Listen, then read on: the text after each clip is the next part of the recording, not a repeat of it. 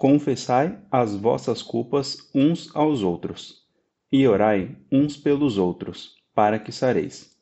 A oração feita por um justo pode muito em seus efeitos. Tiago 5:16. A oração deve ser parte fundamental de nossas vidas como cristãos, pois através dela podemos interceder, clamar abençoar e nos relacionar com o nosso Senhor. A Bíblia, inclusive, diz em 1 Tessalonicenses 5,17 que devemos orar sem cessar. E por mais que nem seja sempre fácil orar, saiba que a oração é uma prática que vale a pena e vale o nosso tempo.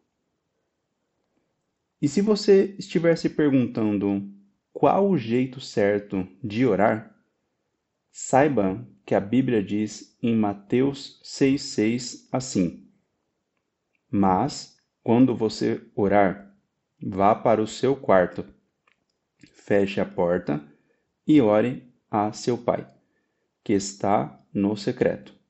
Então seu pai, que vê no secreto, o recompensará.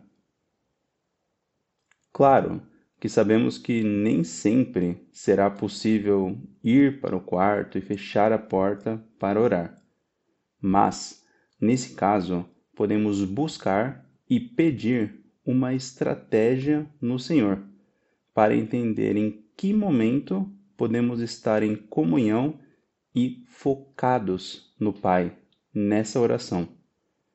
O que pode ocorrer durante um intervalo no serviço, nos estudos, ao acordar, antes de dormir, em um deslocamento durante o trânsito, transporte público, dentre outros.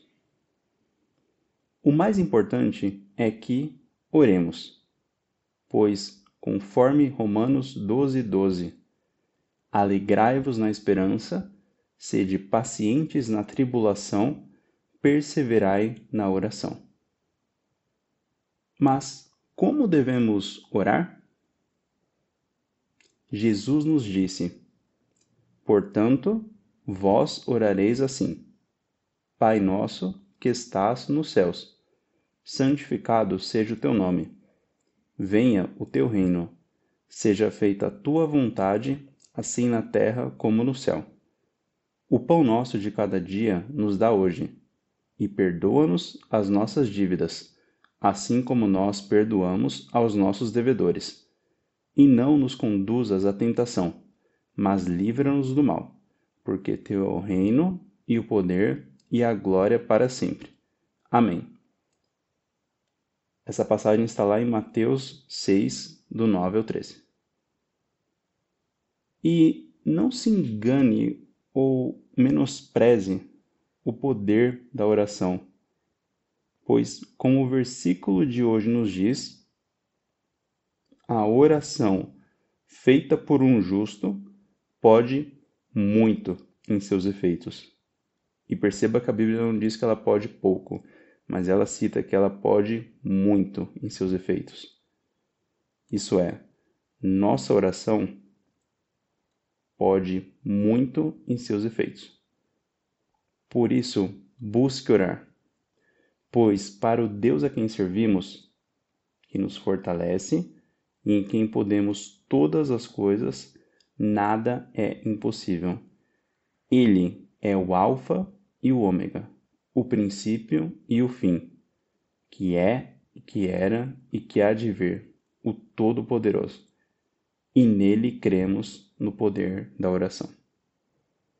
Deus abençoe, fique com Deus e até a próxima!